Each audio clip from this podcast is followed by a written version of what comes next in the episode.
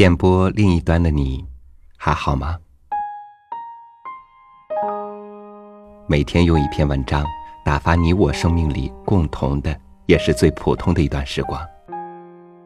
我在努力着，把这样一份陪伴与坚守，变成平常。它就像是一场爱情，文字通过我的声音，进入你的梦想；你的留言和点赞，通过指尖的触摸。流进所有看到的人的心里。和您分享刘瑜的文章《爱情饥渴症》。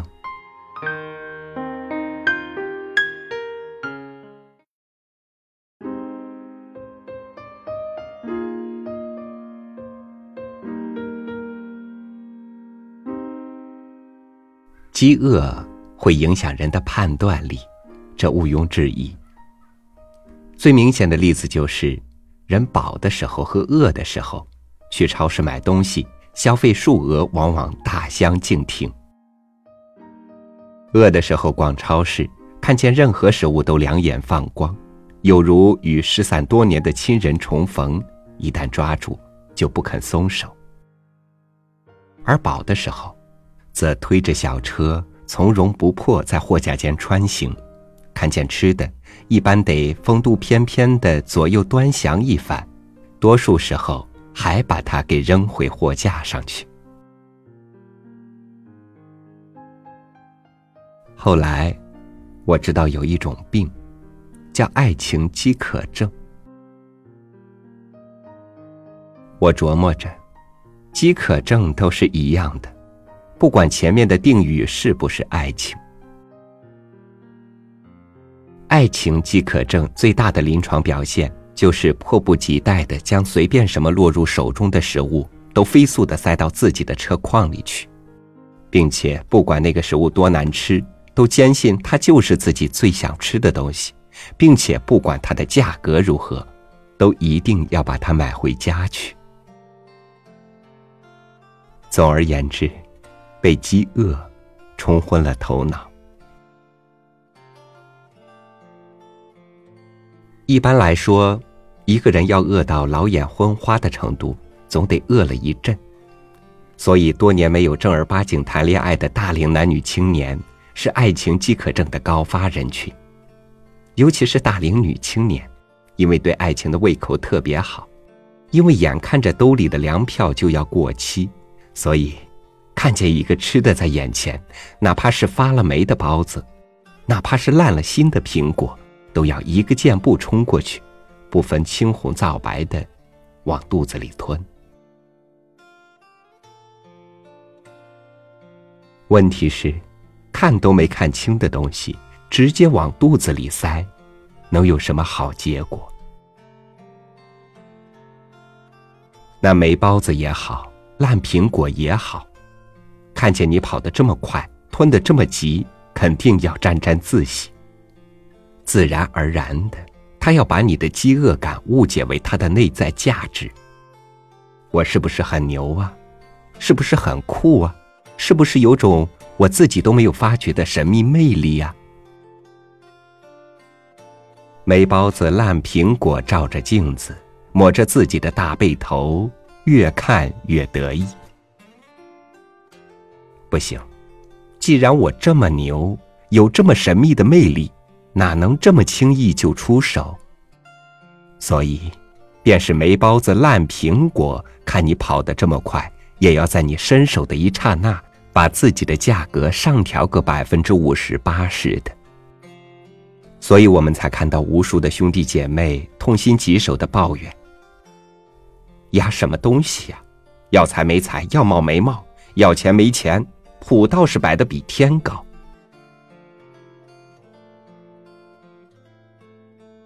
那可不，你给人家那么多颜色，人家能不开染坊？霉包子因为你给的那点颜色，把自己看成新鲜包子；新鲜包子因为那点颜色，把自己看成是红烧肉；红烧肉因为那点颜色，把自己看成是鲍鱼鱼翅。反正你的爱情饥渴症。造就了对方的自大狂。对对方其实也不公平，因为患有爱情饥渴症，所以你寻找爱情的时候，寻找的是一剂膏药，牢牢的贴在你的伤口上。既然你找的是膏药，它最重要的性能就应该是安全，是杀菌，是保护。它要治疗你历史上所有的炎症，还要抵御将来所有可能的细菌。可是。爱情它不仅仅是狗皮膏药啊！人们说了，爱情要像鲜花一样美丽，无用，仅仅是嚣张的美丽。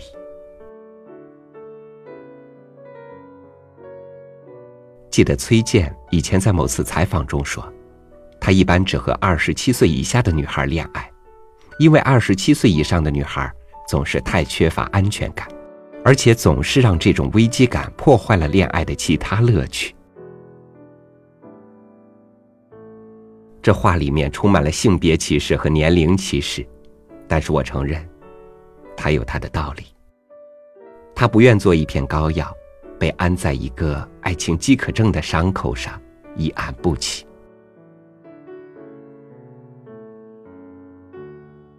英语世界有一句被说的有点烂的话。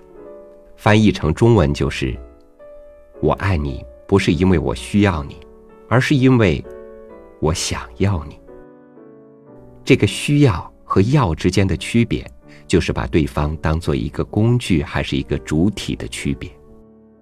如果因为一个女人因为钱而嫁给某人，那她就是把他当做了钱包，工具的一种。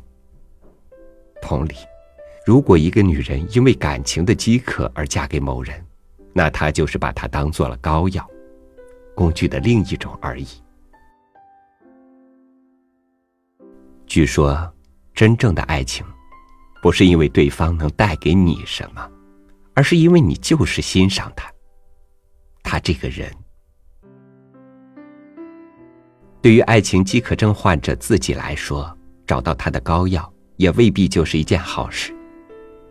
饥饿是一种蒙蔽。所谓饥不择食，说的就是这个道理。等你把自己随手捞来的包子、苹果塞进肚子，大半饱之后，也许会突然发现，其实你并不爱吃这些包子、苹果，其实这些包子、苹果并不美味。怎么办？把剩下的扔到垃圾桶里去。可是，浪费粮食缺乏基本的公德心。所以说，当你推着购物车在爱情的超市里穿行的时候，再饥肠辘辘也要有耐心。耐心是一种美德，其基本的道理就是，你的饥饿，不应该是让一个没包子糟蹋你胃口的理由，也不能是你浪费一个好包子的理由。很多时候，冲动里面有一种快感，而另一些时候。远离，则是一种操守。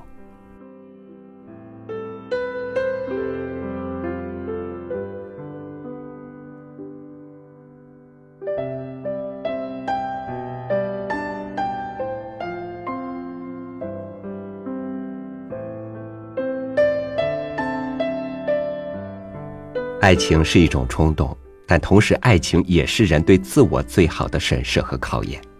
每一次爱情来临，我想，如果多去想一想爱情背后的责任和担当，多去想自己真正要什么，那一些不如意的爱情世界还会是现在的模样吗？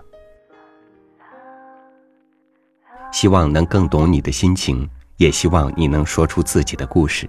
欢迎关注微信公众号“三六五读书”，在节目文字版下方留言点赞。和更多听友交流互动，我是朝雨，明天见。那天黄昏开始飘起了白雪，